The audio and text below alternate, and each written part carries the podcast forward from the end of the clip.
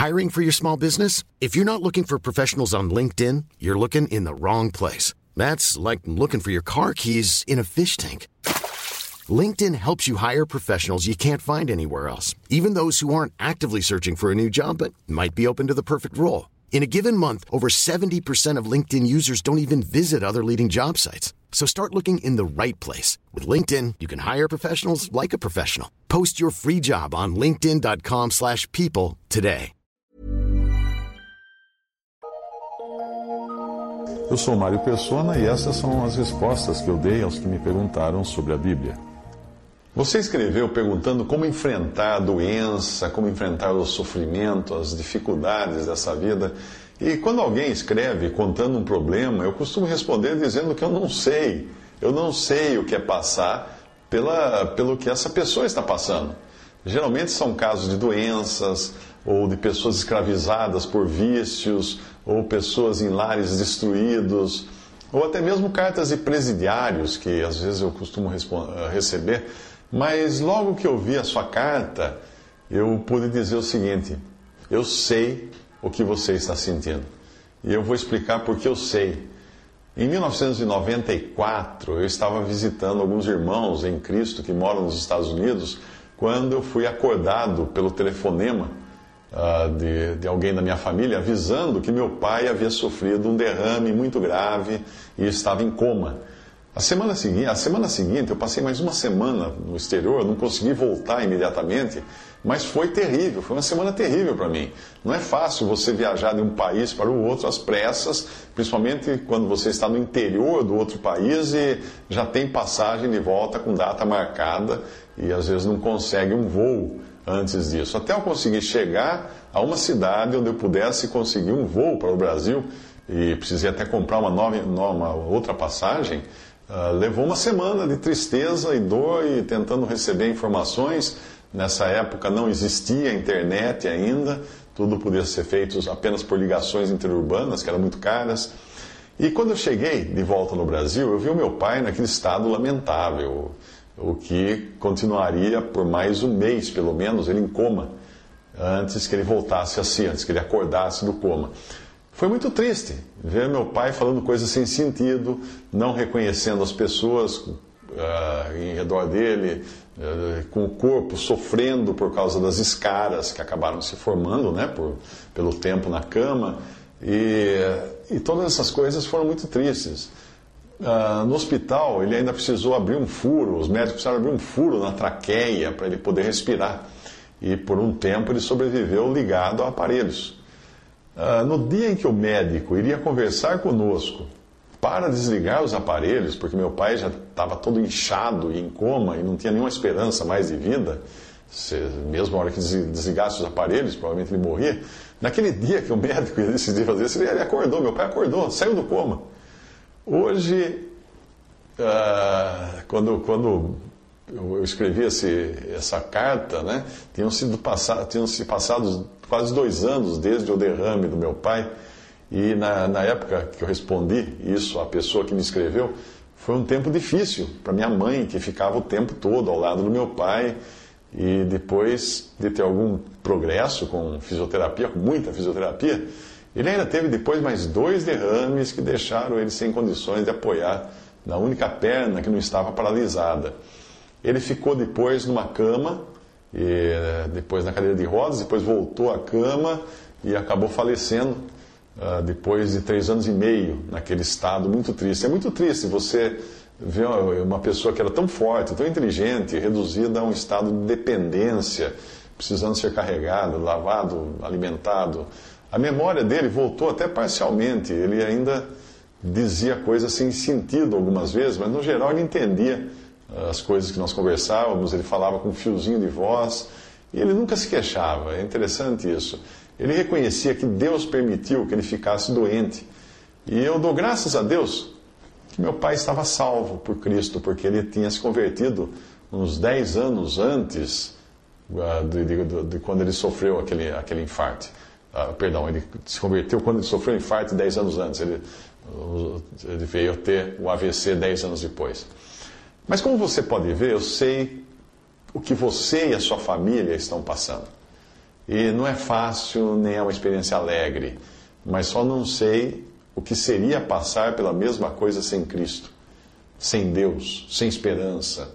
Aí seria terrível. Assim como meu pai, a minha mãe também era convertida na época. Ela tinha abandonado o catolicismo, ao qual ela foi extremamente devota pela vida inteira, né? Mas ela abandonou depois que ela entendeu que a salvação só podia ser recebida pela fé em Cristo Jesus e na sua obra consumada na cruz do Calvário.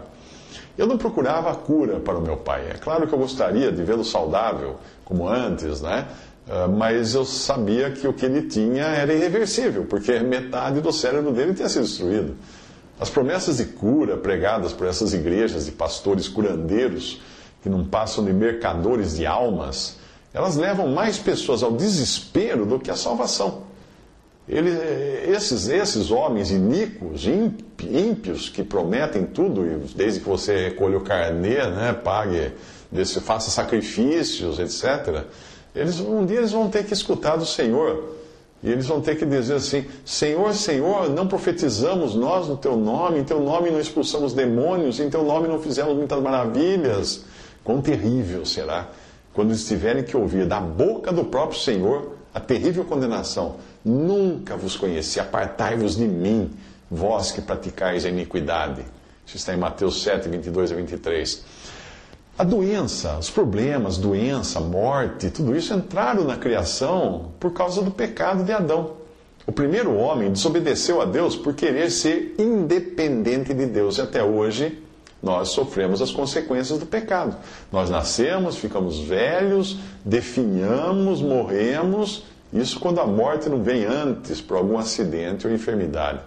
Quando o Senhor Jesus esteve no mundo e logo após a sua passagem por aqui, foram feitas curas maravilhosas, a fim de chamar a atenção das pessoas para o fato de que Deus tinha uma obra ainda mais maravilhosa para os pobres pecadores. Qual era? A salvação eterna. Aquele tempo, quando o Senhor Jesus curava todos os que iam até Ele, não curava um ou dois, curava todos. Aquele tempo já passou. Mas a salvação perfeita e preciosa continua disponível. E todo aquele que crê no Salvador Jesus hoje é salvo por Cristo, salvo eternamente. Esse corpo aqui, sujeito ao pecado e à morte, não vai durar para sempre, vai acabar. Mas todos os que creem receberão um corpo ressuscitado, um corpo transformado, que não vai, não vai morrer mais. A diferença é que alguns vão receber esse corpo para passar na eternidade, a eternidade toda nas chamas do lago de fogo.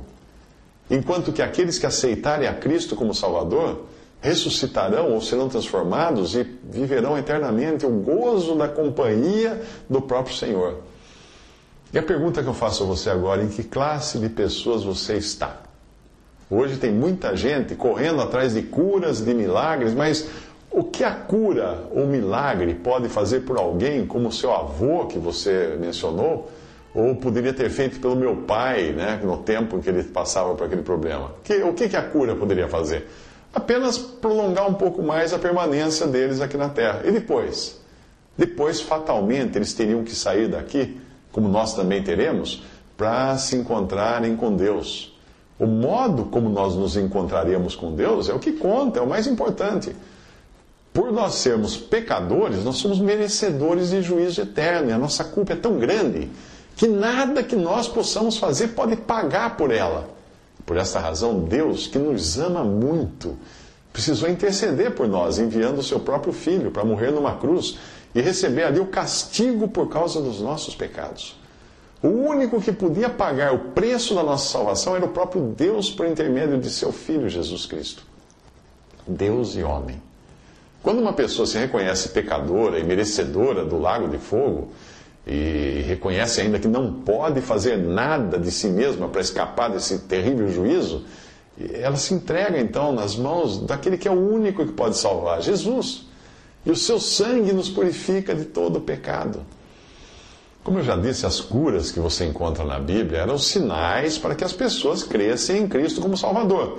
Mas eram apenas maneiras de Deus chamar a atenção das pessoas para que ela se entregasse ao Salvador, para que crescem na pessoa de Cristo, não nos sinais, né? na pessoa dele. É por essa razão que nós lemos na Bíblia que o apóstolo Paulo, por exemplo, tinha uma doença, uma doença provavelmente nos olhos. Timóteo era doente no estômago. Epafrodito, um dos companheiros de Paulo, ficou tão doente que quase morreu. E por que não foram curados? Porque Deus não precisava chamar a atenção deles e nem das pessoas que viviam em torno deles. Eles já conheciam a Cristo como Salvador e tinham uma esperança celestial já. Morrer hum, é ir para Cristo, para aqueles que creem. Meu pai ficou numa cama anos antes de morrer. E eu acredito que a vontade de Deus foi que ele ficasse assim, até que o Senhor viesse buscá-lo, ah, como virá buscar também os que lhe pertencem a Cristo, ou no arrebatamento, ou quando esses forem encontrar o Senhor na morte, como aconteceu com meu pai. De uma maneira ou de outra, meu pai ficou bem, porque foi para o céu, para junto de Cristo. E eu também vou ficar bem, porque eu vou para junto de Cristo para sempre. Eu vou reencontrar meu pai e minha mãe lá, que também já está lá. Talvez você até se espante um pouco desse meu modo de falar, porque pode dar a impressão de que eu não me preocupava com meu pai, eu, talvez até que eu seja muito pretensioso por achar que meu pai vai para o céu, iria para o céu, uh, e também achar que eu vou para o céu. Não. A ideia de que seja uma pretensão afirmar que você tem certeza de que vai para o céu, a, a ideia de ser uma pretensão é do ensino errado. Porque algumas religiões ensinam que somente os bons irão para o céu. E ainda assim se fizerem muita caridade, muita coisa. A verdade é que a Bíblia, a palavra de Deus ensina é outra. Ela diz: Cristo Jesus veio ao mundo para salvar pecadores. 1 Timóteo 1,15. Ele não veio salvar bons. Porque só Deus é bom. Se ele veio salvar pecadores, então ele veio me salvar. E se a Bíblia diz que o sangue de Jesus Cristo, seu Filho, nos purifica de todo pecado, 1 João 7, então já não tenho que temer. Eu sou pecador, mas o sangue que Jesus derramou na cruz é suficiente para me limpar de todos os meus pecados. E a palavra de Deus vai mais longe, porque o próprio Jesus afirmou: Quem ouve a minha palavra e crê naquele que me enviou tem a vida eterna. Não entrará em condenação mas passou da morte para a vida. Tem, tem a vida eterna. Quem o quê? Quem ouve a palavra de Deus, crê naquele que Deus enviou, que é Jesus, tem a vida eterna, não entrará em condenação, mas passou da morte para a vida. João 5,24. Ora, eu sou pecador. Eu ouvi a palavra de Deus. Eu criei naquele Jesus que Deus enviou. Portanto, por que eu iria duvidar do que Deus promete quando Ele fala que eu tenho a vida eterna? Ele promete que o pecador que ouve e crê tem a vida eterna. Não entrará em condenação, não passará pelo julgamento. E ainda que passou da morte para a vida, ele diz. Acrescenta isso, passou. Portanto, dizer que eu estou salvo não é pretensão, é crer na promessa de Deus. Eu estaria duvidando da palavra de Deus se eu fizesse diferente. E assim, apesar da doença do meu pai, apesar da, de todo o sofrimento da minha mãe, apesar de toda a fraqueza, enfermidade que assolou a minha família naquele, naqueles momentos e, e nos assolam a todos, aqueles que creem podem viver contentes, felizes de que este mundo que rejeitou a Cristo não é o lugar do cristão. Porque um futuro brilhante espera o cristão no céu, com Cristo. Quanto a este mundo que rejeitou o Filho de Deus, só resta a ele um futuro terrível de fogo e dor e sofrimento. E eu sou feliz por saber que eu não estarei aqui quando isso acontecer. Mas voltando à sua mensagem, fique longe daqueles que prometem curas, quando o que eles querem, na verdade, é dinheiro. É dinheiro. Prometem cura para tirar o seu dinheiro. A salvação não está numa igreja, não está numa religião. A salvação está numa pessoa, que é Jesus Cristo, o Salvador. É a Ele que você, o seu tio, o seu avô, a sua avó, toda a sua família devem ir. É a Cristo que vocês todos devem pedir por salvação eterna, não apenas por uma cura passageira. Eu não digo que, que deixa, vocês devam deixar de orar pelo seu avô, que está passando por esses problemas, orem por ele, mas orem com entendimento.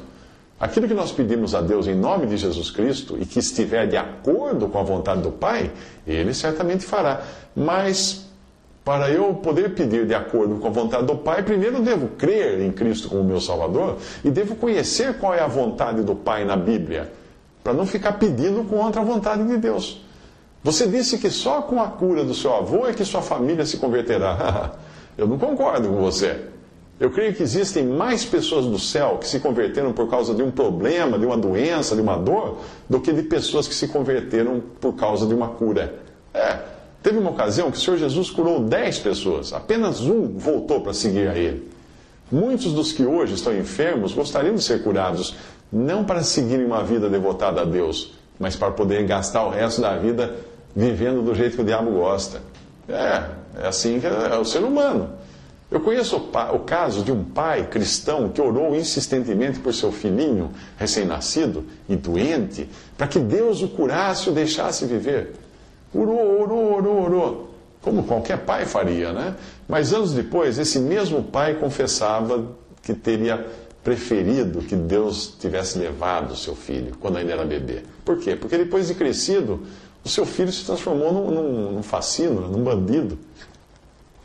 Eu espero que essa mensagem seja de ajuda para você e para sua família. Eu não sei a sua idade, mas acredito que você seja jovem. Leia 2 Reis 5.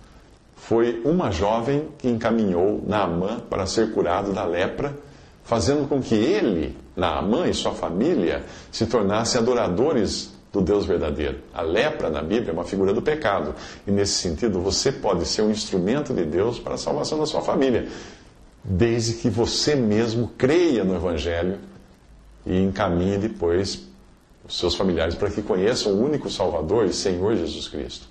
Aí sim você vai poder viver uma vida de feliz certeza, não com uma vaga esperança de ver seu avô recuperar a saúde por mais alguns poucos anos, mas com a certeza de estar você e todos os de sua família que creem, que crerem em Cristo juntos com Cristo no céu por toda a eternidade. Que bendito e glorioso futuro Deus quer dar a vocês Aceite aquele que morreu por você na cruz. Creia em Jesus como seu Salvador.